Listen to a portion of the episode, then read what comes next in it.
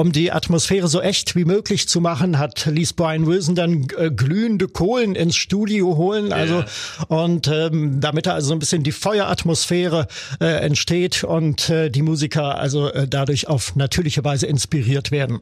Er hat wirklich eine instinktive Sicherheit gehabt, was äh, zu tun ist und äh, hat das dann also gnadenlos eigentlich umgesetzt. Tausend und eine Musikgeschichte. Musikgeschichte. Heute aus dem Jahr 1967. 360. Schönen guten Tag zusammen. Hier Hallo. sind die beiden Musikverrückten. Jawohl. Stolberg ist da. Carsten Richter, Ja, hallo. Heute reden wir über einen grandiosen Songwriter. Das ist Mhm. ein innovativer Vordenker in Sachen Popmusik, aber leider auch ein Mann mit vielen Problemen, vor allem psychischen Problemen, die ihm letztlich sehr im Weg standen. Es geht nämlich um Brian Wilson, Ja. Mhm. die Beach Boys. Die wären ohne ihn unvorstellbar gewesen. Erst recht das legendäre Album Pet Sounds. Aber an einem Werk hat sich der gute Mann dann so ein kleines bisschen die Zähne ausgebissen und musste zum Schluss Mhm. resignieren. Und zwar das äh, unvollendete Beach Boys Album Smile. Ja. Aber vorher, lieber Lutz, lass erst mal über die Beach Boys und ja, die Person Brian Wilson reden. Ja, die Beach Boys, äh, gegründet vor 60 Jahren, also Anfang Dezember. Ich glaube, 7. Dezember war ganz und gar der Gründungstermin, der offizielle äh, 1961 in Ja. Hawthorne, Kalifornien, aus drei Brüdern, Brian, Dennis und Carl Wilson. Dann kam noch ähm, Mike Love, ein gemeinsamer Cousin dazu und später dann noch Al Jardine. Und äh, ja, gegründet wurde die Band auf die Initiative ihres Vaters, Murray Wilson hieß der gute Mann, der selber gerne Popstar geworden wäre, es ihm aber vergönnt äh, geblieben ist. Und da haben wir so ein paar Jazz-Hits, äh, Jazz-Pop-Hits, glaube ich, gehabt, aber nicht ja, ja, genau. wert. Und da haben wir so ein bisschen die Parallele zu dem anderen großen Despoten der Popmusik, äh, zu Joseph Jackson, der, der also ähm, die äh, Jacksons äh, gründen ließ. So ähnlich war das hier auch, wobei Murray Wilson seine äh, Jungs, glaube ich, nicht mit der Peitsche angetrieben hat, die Band zu gründen, sondern er hat ihnen frühzeitig schon eine musikalische Erziehung verschafft. Äh, Sie haben Instrumenten, also Musikunterricht gehabt, äh, haben äh, Noten lesen gelernt etc. Und insbesondere Brian Wilson, der sensible Genius, hat sich da hervorgetan. Er bekam mit 16 Jahren ein Aufnahmegerät geschenkt, hat schon erste Experimente mit stimmlichen Harmonien unternommen und sein liebstes Hobby war es, Radiohits ähm, aufzuschreiben, also die Partitur nach Gehör aufzuschreiben und äh, zu arrangieren etc. Und da hat er also sehr frühzeitig schon ähm, ganz äh, grandiose Übung drin gehabt. Ja. Äh, Murray Wilson selber ähm, war ja trotzdem ein ziemlich unangenehmer Zeitgenosse. Ja, er muss es äh, furchtbar gewesen sein als Vater und äh, es geht ja die Mehr. Äh, Brian ist ja auf einem Ohr taub, auf Ja. dem rechten und es geht die Mehr. Er selber hat es, glaube ich, mal verbreitet und sein Bruder Dennis hat es unterstrichen. Ähm, er hätte also diesen Gehörschaden genommen, weil ihn sein Vater als Kind immer auf das Ohr geschlagen hat. Da wäre er also frühzeitig ertaubt. Inzwischen gibt's aber eine neue Version. Heute behauptet Brian Wilson, das sei beim Spielen passiert mit einem äh, Spielgefährten, der ihn versehentlich mit einer Eisenstange getroffen hätte und den achten Hirnnerv äh, dabei beschädigt hätte, wodurch diese Taubheit, also die irreversibel ist, äh, zustande gekommen ist. Ja, der Vater war, soweit ich weiß, ja äh, eine Zeit lang Manager der Band, Ja. äh, hat da schon sehr viel in Bewegung gesetzt und ihre ersten großen Erfolge, das, was man heute ja langweilig auch noch aus dem Radio kennt, waren diese typischen Surf-Hits. Der, der Surf-Sound, ja, wobei die Beach Boys ihn nicht erfunden haben. Das wird ja immer so gemeinhin klischeehaft behauptet. Das ist Unfug. Surfmusik gab es vorher schon, aber sie war eigentlich ähm, rein instrumental. Ja. Überwiegend, da gab es also die- The Four Freshmen gab es da. Das war, die hatten eine Vorbildfunktion für die Beach Boys. Dann später gab es Jan and Dean und das war eigentlich, Surfmusik war eigentlich Geschrammel, das am Strand entstanden ist Ja, ja. Und äh, teils aus Reggae-Elementen, also verschiedenes kam da zusammen und ähm, ja, die Beach Boys haben diese Impulse aufgegriffen und haben dann sehr viele Lieder über Surfen gemacht, die frühen Singles und so entstand also die Legende, die Beach Boys hätten den Surf-Sound erfunden. Ja, Brian Wilson selber konnte ja mit Surfen überhaupt nichts anfangen. Also Richtig. seine Brüder sind gerne mal aufs Surfbrett, aber Ja, vor allem war ja Dennis. so ein Stubenhocker. Ähm, trotz allem äh, mega erfolgreich damit gewesen, vor allem weil sie eben diese Genre auch weiterentwickelt haben durch diese ja. mehrstimmigen Gesänge, die ja wirklich genial waren. Und man darf nicht vergessen, wie jung die damals waren. Mhm. Brian Wilson, der war noch nicht mal 20. Ja, das ist richtig. Brian Wilson, 1942 geboren, sollte man wissen. Am 20. Juni, er ist damit äh, zwei Tage jünger als Paul McCartney, yeah. sein großes Vorbild. Und McCartney nennt wiederum äh, Brian Wilson als sein großes Vorbild. Also die beiden Genies, die sind sich sehr zugetan. Ja. Gleichzeitig bestand ja aber auch eine gewisse Konkurrenz. Ja, ja. Mitte der 60er, als dann äh, Rubber Soul von den Beatles rauskam, mhm. da war natürlich Brian Wilson angespornt. Jetzt muss ich mal auch neue innovative Pop-Sounds erkunden. Ne? Ja. Und das gipfelte ja dann in äh, dem legendären Album Pet Sounds. Genau, also die Beach Boys wurden zu der Zeit auch von den amerikanischen Medien als amerikanische Antwort auf die Beatles vermarktet. Mhm. Und äh, genau, zu dieser Zeit entstand also dieses kreative Fernduell, das aber auch in freundschaftlicher Atmosphäre äh, verlaufen ist. Und äh, sie haben sich auch gegenseitig besucht. Also Paul McCartney war ja äh, des Öfteren bei den Beach Boys und hat da in den Gold Star Recording Studios in Los Angeles, wo die meisten Aufnahmen stattfanden, ähm, ihnen über die Schulter geguckt. Ja. Und äh, er hat sogar bei einer Aufnahme für, für die Smile Sessions dann, hat er wohl auch mitgesungen. Bei Vegetables war yeah. das, glaube ich, der Fall. Mhm. Ja, genau. Also man muss das natürlich zeitlich einordnen. Also die Beach Boys orientierten sich an Rubber Soul. Das war das 65er Album von den Beatles, das sogenannte, das sogenannte Pot-Album, weil da also Marihuana eine gewisse Rolle spielte. Und ähm, ein, ein bis heute sehr kompaktes, geschlossenes Werk der Beatles. Das hat Brian mhm. Wilson beeindruckt, zugleich aber auch beängstigt. Er hat später mal gesagt, also die Beatles und die Stones, diese Bands, die machen mir Angst, weil sie so erfolgreich sind und weil sie so genial sind. Ja. Stichwort genial, also die Arbeit an Pet Sounds, die hat ja schon gezeigt, zu was äh, Brian Wilson alles fähig ist, im, im ja. Guten wie im Schlechten. Also äh, viele Aufnahmen sind ja entstanden, als der Rest der Band auf Tour war. Er ist ja ab einem gewissen Zeitpunkt gar nicht mehr mit ja. auf Tour gegangen, weil er das ja. auch psychisch nicht mehr verkraftet hat, ist immer zusammengebrochen mhm. und äh, hat gesagt, okay, ich bleib hier.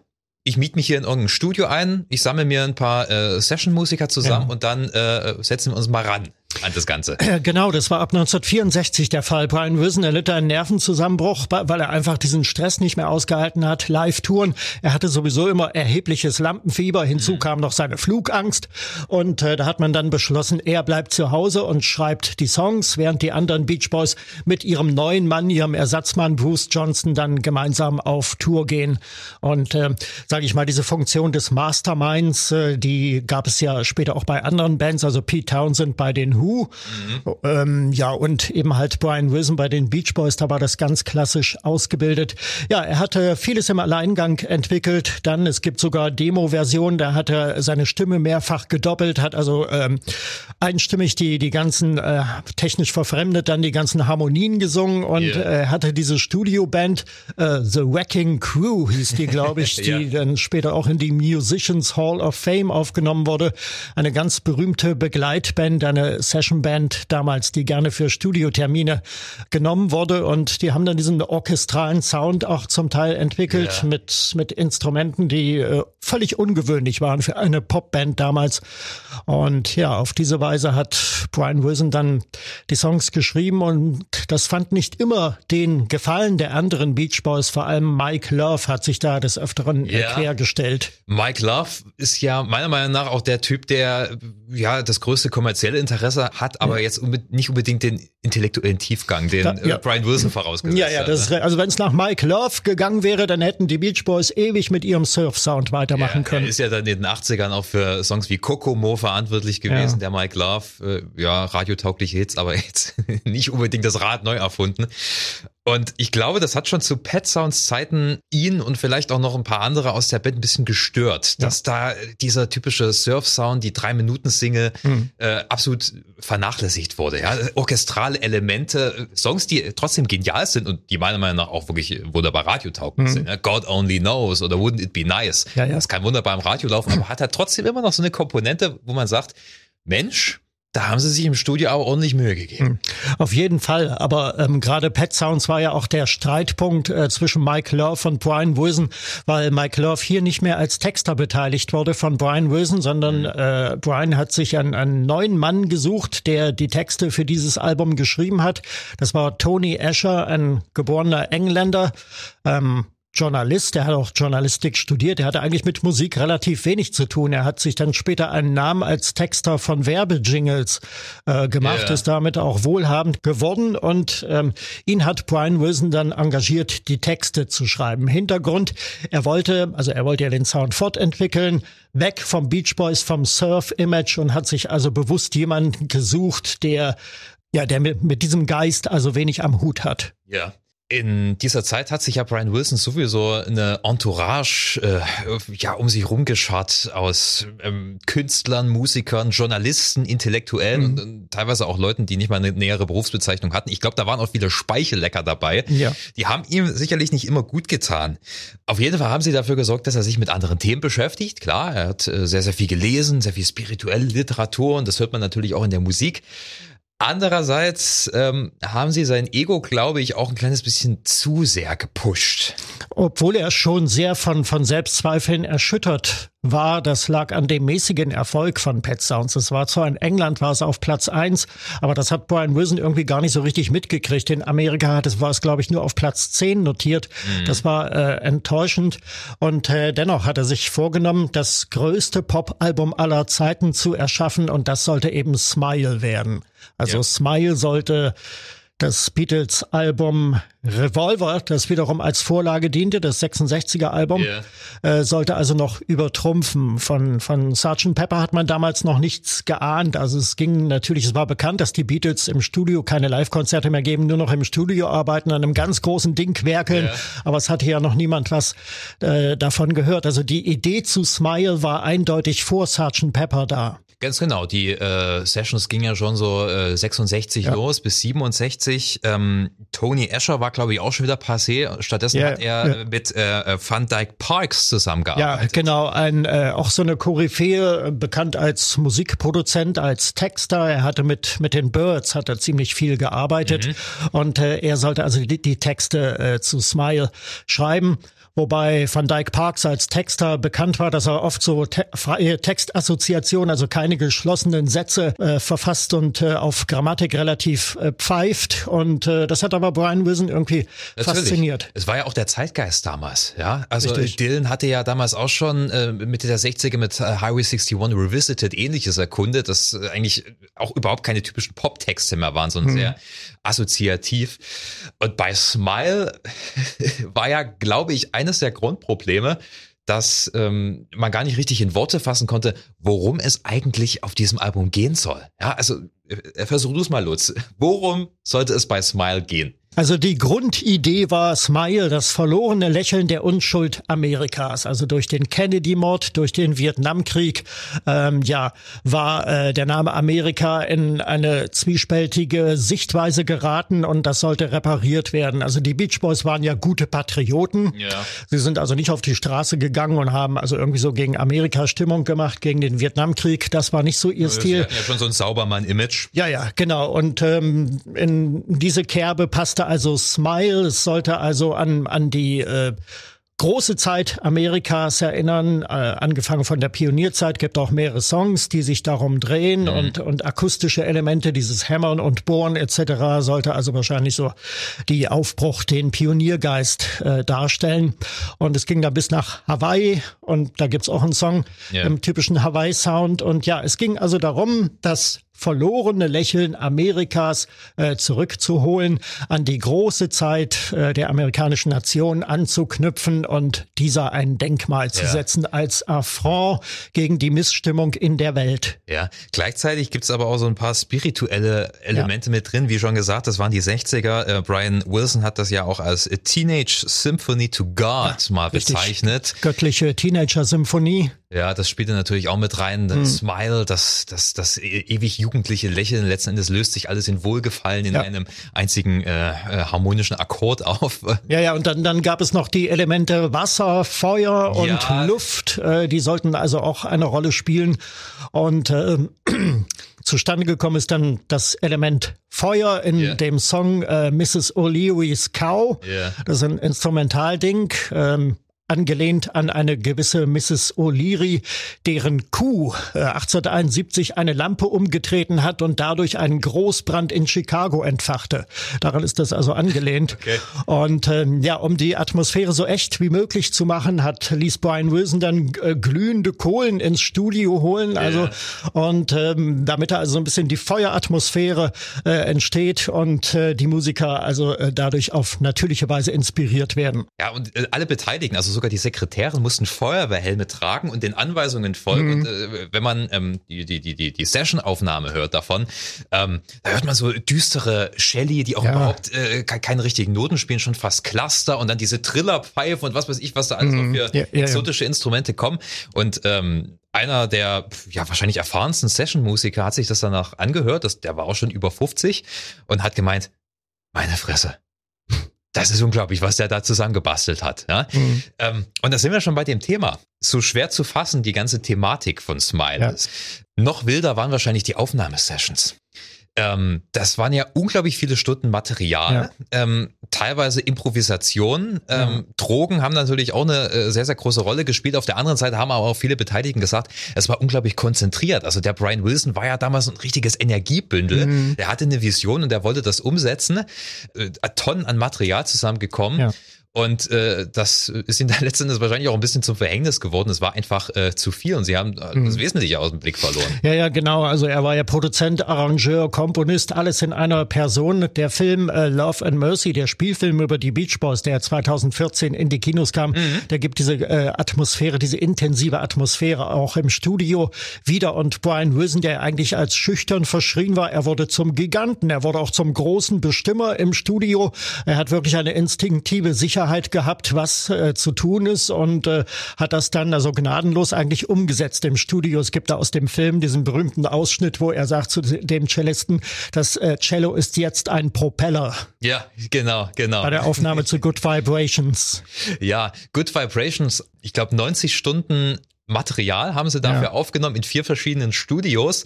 Und ähm, die Herangehensweise war schon absolut revolutionär. Denn ähm, Brian Wilson hat erstmalig keinen kompletten Song mhm produziert, sondern er hat einzelne Schnipsel und daraus ja. dann Songs gebaut.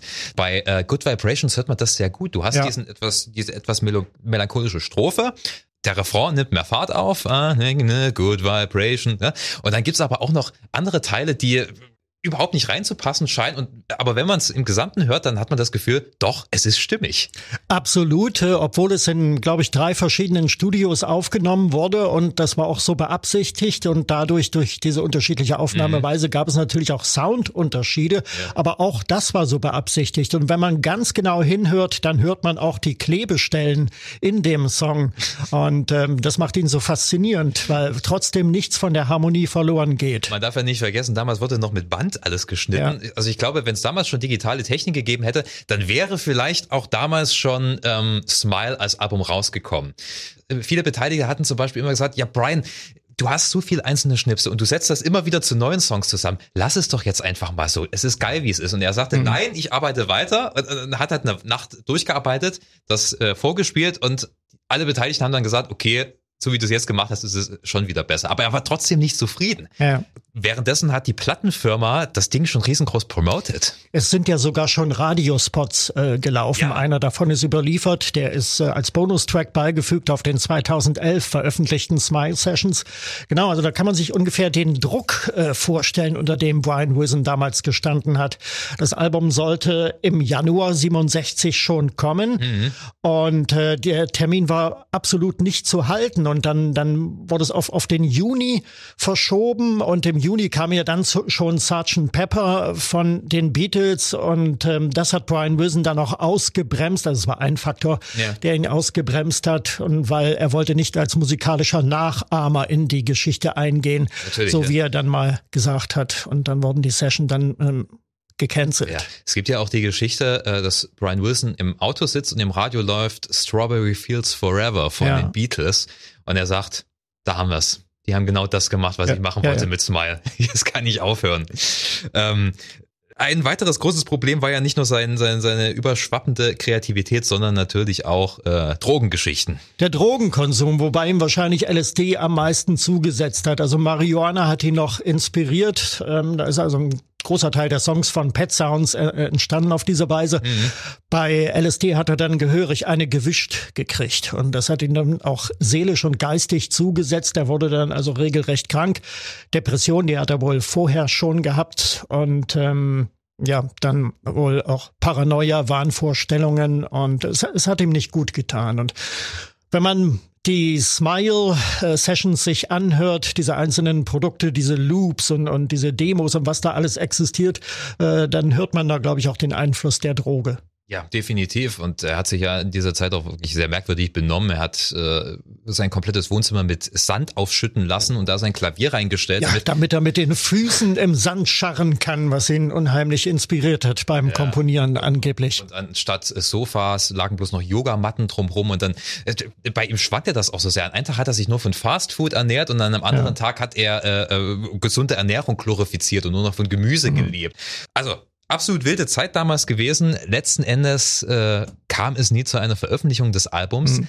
aber einzelne Songs daraus, Good Vibrations zum Beispiel, ähm, äh, erschien ja dann auf anderen Platten. Ja, genau. Also Good Vibrations ist ja, sollte ursprünglich noch auf Pet Sounds kommen, ist mhm. aber nicht fertig geworden, erschien dann als Single und schien eigentlich das vorzugeben, was dann auf Smile kommen sollte. Die Smile-Songs selbst sind äh, zu einem gehörigen Teil dann auf den nachfolgenden äh, Beach Boys Alben veröffentlicht worden. Allerdings nicht in der Version, die Brian Wilson vorschwebte, mhm. sondern äh, in eigenen Beach Boys äh, Versionen, an denen Brian Wilson zum Teil gar nicht mehr beteiligt war. Yeah. Im selben Jahr, also 67, kam dann etwas später noch das Album Smiley Smile. Das ist dann so ein da, mickriger Kompromiss letzten Endes ja, war. Ja, genau, das trifft's. Und ähm, ja, aber da war schon der fehlende Einfluss von Brian Wilson ja. zu hören und was dann in den Jahren darauf geschah, das war eigentlich nur noch ja, ja. mickrig, muss man sagen. Es gab, einer der zentralen Songs auf Smile war ja Surfs Up. Ja. Gibt so eine wunderschöne Live-Version von Brian Wilson, die er im Dezember 66 am Heimpiano gespielt hat. Ja. Diese Filmaufnahme Wurde übrigens fürs amerikanische Fernsehen gemacht für die Show mit Leonard Bernstein, Inside Pop. Mhm. Bernstein, der Klassik Maestro und yeah. Dirigent und Komponist, war ja unheimlicher Fan der Beatmusik damals. Er wusste, das würde Bestand haben. Und er war insbesondere Fan von Brian Wilson, genau. Dieses Surfs Up, also einer der zentralen Songs, der mhm. so geplant war auf Smile, ähm, gab dann dem 71er Beach Boys Album äh, auch den Titel, yeah. erschienen dann als Titelsong, wobei man die Platte eigentlich vergessen kann. Ja. Immer wenn Brian Wilson nicht dabei war, dann, dann fehlt irgendwas. Man hört das irgendwie. Es fehlt diese Intensität irgendwie yeah. und dieser Innovationsgeist. Und wie gesagt, die Arbeiten an dem Smile-Album wurden dann letzten Endes eingestellt. Es wurde so ein bisschen ja. was ausgeschlachtet und im Laufe der Zeit unter Musikfans äh, wurde das Ding so äh, zu dem legendären, nie veröffentlichten Album. Ja, es hat mal jemand gesagt, äh, Smile ist das perfekte Pop-Album, weil es gar nicht wirklich existiert, sondern weil es in den Köpfen vieler Menschen unterschiedliche Gestalt angenommen hat. Also ja. es kursierten unheimlich viele Schwarzpressungen. Ich habe zu Hause auch äh, verschieden auf einer CD-ROM aus den 90er Jahren. Die funktioniert äh, Gott sei Dank noch. Und ähm, ja, also wo die Songs dann also zum Teil in unterschiedlichen Reihenfolgen drauf sind oder unterschiedlich gemischt oder ineinander gemischt oder so. Das ist unheimlich aufregend. Ja, also ja. es ist wirklich perfekter Pop, also im Sinne der Populärkultur, weil es in so vielen Köpfen auf so unterschiedliche Weise herumgeistert. Ja, vielleicht war das von Anfang an auch äh, Teil des Plans, wer weiß. Jedenfalls vor gar nicht allzu langer Zeit, 2004 nämlich, ja. äh, hat sich dann Brian Wilson nochmal mit Van Dyke Parks zusammengesetzt mhm. und äh, haben auch eine Version von Smile. Also sie haben immer gesagt, gesagt, das ist nicht das, was uns damals vorschwebte, ja. aber wir machen jetzt das Beste draus und haben altes Material da äh, nochmal neu eingespielt äh, und als Album rausgebracht. Brian Wilson Presents Smile ja, genau. das Ganze. 29. September 2004 war der Erscheinungstermin. Ich weiß nicht, ich bin an dem Tag bin ich losgegangen und habe es mir gekauft, yeah. weil ich sehnsüchtig drauf gewartet hatte und ja, seine sehr kompakte Version, muss man sagen, eingespielt, nicht mit den Beach Boys, sondern mit den Wondermins, der Begleitband mhm. von äh, Brian Wilson, die ihn auch auf Tournee begleitet hat. wunderschönes Album geworden, wobei man eben halt nur mutmaßen kann, ob es das gewesen wäre, was die Beach Boys äh, gewollt hätten ja. damals. Vor diesem Hintergrund finde ich wesentlich interessanter, äh, dass dann 2011, glaube ich, die ähm, Smile Sessions entstanden, äh, veröffentlicht ja. wurden. Das waren ja äh, nahezu alle oder zumindest alle brauchbaren Demo-Aufnahmen, die damals rausgekommen Ja, richtig. sind. Da sind teilweise auch komplette Aufnahmen. Ja. Das finde ich unglaublich spannend. Hm. Ja, genau, das hat man gemacht, also weil ja nun schon wirklich seit Jahrzehnten diese Bootlegs da kursierten, worüber wir gerade gesprochen haben und mhm. hat sich dann die Plattenfirma und äh, Brian Wilson und Beach Boys haben sich dann geeinigt, nun wenigstens mal die Sessions äh, rauszubringen. Man hätte daraus vielleicht noch das fertige Beach Boys Album dann mischen können, mhm. aber ich glaube, das hat man dann unterlassen, um die Legende nicht zu beschädigen. Ja, und ich bin mir sicher, es gibt auch noch wesentlich mehr Material, was aber ja. auch gar nicht veröffentlicht wurde. Ähm, aber das ist wirklich mal, das kann ich jedem empfehlen, da mal reinzuhören, weil man, man hört zum Beispiel auch diese, diese ähm, nur Brian Wilson allein am Piano, wie er Surfs mhm. abspielt, was ja. eine ganz, ganz intime äh, Nummer ist. Also fantastisch. Unglaublich Gänsehaut man bekommt auch mit, wie an diesem Mrs. O'Leary's Cow äh, intensiv ja. gearbeitet wurde. Also es gibt da so, so ein Acht-Minuten-Stück, wo die immer wieder neu ansetzen. Also, und jetzt hier, bring mhm. mehr Bass rein und jetzt hier etwas Orgel und jetzt du. Und ähm, äh, äh, ich glaube, äh, man hört auch äh, Paul McCartneys zweifelhaften Beitrag äh, zur Platte. Was hat er gemacht? Er hat, glaube ich, bei Vegetables hat er, glaube ich, mitgewirkt. Ja, er hat Sellerie gekaut. Ja, genau. Da sind ja diese Kaugeräusche äh, zu hören, ja. Ja, also ich glaube, den äh, besten Eindruck vom Projekt Smile gewinnt man, wenn man sich die Sessions anhört. Ich finde da sehr beeindruckend den Titel Our Prayer. Das ist, eigentlich ein mittelalterliches Choralstück, wenn man so will. Also das erinnert nur noch sehr entfernt an den äh, typischen Beach Boys Gesang, also mehrstimmiger Gesang, mhm. ähm, aber äh, im Vergleich zu anderen Beach Boys Stücken qualitativ nochmal richtig große Schippe draufgelegt. Ja. Heroes and Villains, auch sehr hörenswert, geht soundmäßig sehr Richtung Good Vibrations und ist, glaube ich, auch das, äh, ja, so wie äh, viele Titel auf Smile klingen sollten. Also äh, schon typischer spät 60er Pop, aber immer noch mit so einem Dreh, mit so, einem, mit so einer kleinen, genialen Idee oder mit so einem Bruch. Ja, auf einmal bricht die Musik ab und dann kommt dieses Heroes and Villains. Das Thema zieht sich auch noch durch ein paar andere Songs. Ja, oder auch A Wonderful, äh, ähm, Wind Chimes, äh, ganz, ganz tolle Titel. Also da passiert eine ganze Menge. Ja, wir haben Pop, wir haben Kirchenmusik, wir haben Jahrmarktsmusik. Das ist, äh, äh, ja, also Brian Wilson hat sich da äh, schon sehr, sehr kreativ verausgabt, muss man sagen. Ich glaube, wir müssen noch mal festhalten, also wir haben vorhin über den Druck gesprochen, der die Kreativität von Brian ja. Wilson zum Erliegen brachte. Ein Schlüsselsatz ist auch, den hat mal irgendjemand gesagt, ein Musikkritiker über die Beach Boys, über Brian Wilson. Der Unterschied zu den Beatles war, zu den Beatles hat man jeden Tag gesagt, ihr seid die Größten. Brian Wilson dagegen war allein auf sich gestellt, mhm. zum Teil gegen die Widerstände von Mike Love. Und ähm, ja, ihn gab man zu verstehen, äh, du bist ein einsamer Trottel, der seine Zeit vergeudet. Ja, äh, und er kommt mir halt auch wirklich sehr tragisch vor, vor allem wenn man sich mal anguckt, wie es dann weiterging. Also er hat sich ja, ja immer mehr rausgenommen aus den äh, Beach Boys Produktionen und deswegen klang es, wie du schon gemeint hast, danach auch ziemlich blutarm. Ja. Ähm, und dann gab es ja die Phase, wo er teilweise gar nicht mehr aus dem Bett aufgestanden ja, ist. Ja, er hat wohl ein Jahr im Bett gelegen. Äh, so viel ich weiß, hat sich auch körperlich vernachlässigt, nicht mehr gewaschen und ähm, hat sich nur noch von Fastfood ernährt, hat dann unheimlich zugenommen. Er soll irgendwie so 150 Kilo dann äh, gewogen haben irgendwann. Mhm. Genau, das ist eine tragische Geschichte. Also heute nennt man diesen Zustand wahrscheinlich Burnout, den er durch die äh, Arbeit, durch die gescheiterte Arbeit an Smile äh, erfahren hat. Damals kannte man das noch nicht, aber sehr tragisch. Ja. Danach. Und dann geriet er in, in Abhängigkeit von seinem Psychotherapeuten Gene Landy, der ja, ja. fast Besitz von ihm ergriffen ja, ja. hat. Einerseits auch, hat er ihn ja so ein bisschen auf Vordermann gebracht, also er ist ja, ja dann wieder aufgestanden und hat abgenommen, aber andererseits war ja der Gene Landy quasi sein Vormund. Also er konnte ja nichts mehr alleine bestimmen. Ja, eine üble Geschichte. Also wie, wie gesagt, er hat fast Besitz von ihm äh, ergriffen und äh, wollte auch als Musiker groß rauskommen, hat dabei von Brian Wilsons Popularität und von seinem Können auch profitiert, hat sich dann später in einige Songs von Brian Wilson, Solo-Songs auch eingekauft, wo er also mit, mit 25 Prozent an den äh, Rechten äh, beteiligt war, etc., bis es dann irgendwann den anderen Beach Boys zu bunt geworden ist und die haben dann per per Gericht erwirkt, dass äh, Landy sich nicht mehr äh, Brian Wilson nähern darf und auch nicht mehr sein Therapeut sein darf. wird auch ähm, geschildert, sehr anschaulich in dem Film ja, Love and Mercy. Das wollte ich gerade sagen, also kann ich sehr empfehlen. Paul Dano spielt da den äh, jungen Brian Wilson und John hm. Cusack den äh, älteren äh, Brian Wilson in den 80ern. Äh, sehr eindrucksvoll gemacht. Ähm, ja, Brian Wilson, wie gesagt, äh, hat danach dann wieder verstärkt angefangen, Musik zu machen, ja. hat Smile ordentlich überarbeitet, ähm, hat ja auch bis vor kurzem immer noch äh, getourt, bis Corona uns einen Strich durch die Rechnung gemacht hat. Ja. Aber er bleibt ein kurioser Typ. Du hast ihn ja auch mal äh, mehr oder weniger kennengelernt. Ja, ich hatte 2002 das Vergnügen, da hat er mit den Wondermans im Berliner Kongresszentrum Pet Sounds gespielt in voller Länge. Und ähm, ja, da hieß, da hieß es, die damalige Sekretärin von dem Radiosender ähm, hatte also einen Interviewtermin äh, vereinbart. Ich sollte mich also bei einem anschließenden Meet and Greet äh, dazu gesellen und dann würde ich das Interview mit Brian Wilson bekommen. Ja.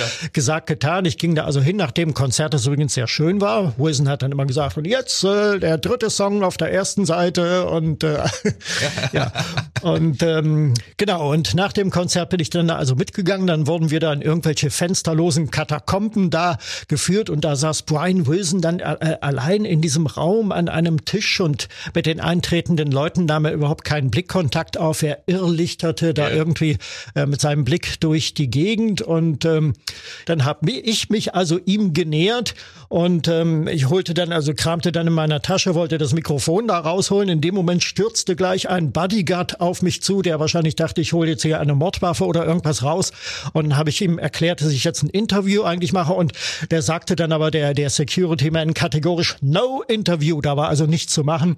Und da habe ich zumindest mal mein Booklet von der CD-Ausgabe von Pet Sounds rausgeholt. Das hat Brian Wilson dann signiert. Er hat sehr lange dazu gebraucht, seinen Schriftzug da drunter zu setzen, so dass ich äh, auf äh, dieses Hin und Her mit einer persönlichen Widmung dann verzichtet äh, habe. Er hat dann auch noch das falsche Datum dazu geschrieben und äh, übrigens. Und, äh, aber das war meine kurze Begegnung mit Brian Wilson. Okay, ein bisschen absurd, aber wenn ich ihn so in Interviews sehe, ich finde ihn trotzdem sympathisch. Also klar, ja. er ist abgespaced, in, so ein bisschen in seiner eigenen Welt, aber er scheint trotzdem ein netter Zeitgenosse zu sein. Ich glaube, Brian Wilson ist jemand, der am glücklichsten ist, wenn er alleine an seinem Piano sitzt und ja, einfach stundenlang spielt. Ich denke auch, inzwischen hat er schon eine ähm, Autobiografie veröffentlicht. Das erste Kapitel heißt gleich Angst, mhm. wo er also mit seiner psychischen Verfassung gleich in die Vollen geht. Und äh, inzwischen geht es ihm, glaube ich, nicht so gut. Also es wurden kurz vor Ausbruch der Pandemie mehrere Konzerte abgesagt, weil er erkrankt wäre. Mhm. Es, es geht jetzt das Gerücht, er wäre tatsächlich an Schizophrenie erkrankt. Brian Wilson, sehr, sehr interessante und unglaublich wichtige Figur in der Popmusik. Was bleibt zu sagen? Ja, äh, hört euch unbedingt äh, die Beach Boys äh, nochmal an, Pet Sounds definitiv ähm, ja. und, und dann die Smile Sessions. Ich kann es nur empfehlen. Und gerne auch seine Version, äh, die 2004er Version von Smile, die ist sehr hörenswert, auch wenn sie sicherlich nicht dem gerecht wird, was damals eigentlich in den 60ern geplant war. Genau. Und äh, wenn man ja in diese Musik eintaucht, dann versteht man auch, warum Brian Wilson der Mozart der Popmusik genannt wird. Ganz genau. Lieber Lutz, hab vielen Dank für deine Expertise. Es war mir wie immer eine Freude. Ja, auch. Dankeschön. 1001 Musikgeschichten. Schön, dass ihr äh, mit dabei wart. Bleibt uns gewogen. Bis zum nächsten Mal. Bleibt auch schön gesund. Wir hören uns. Ciao.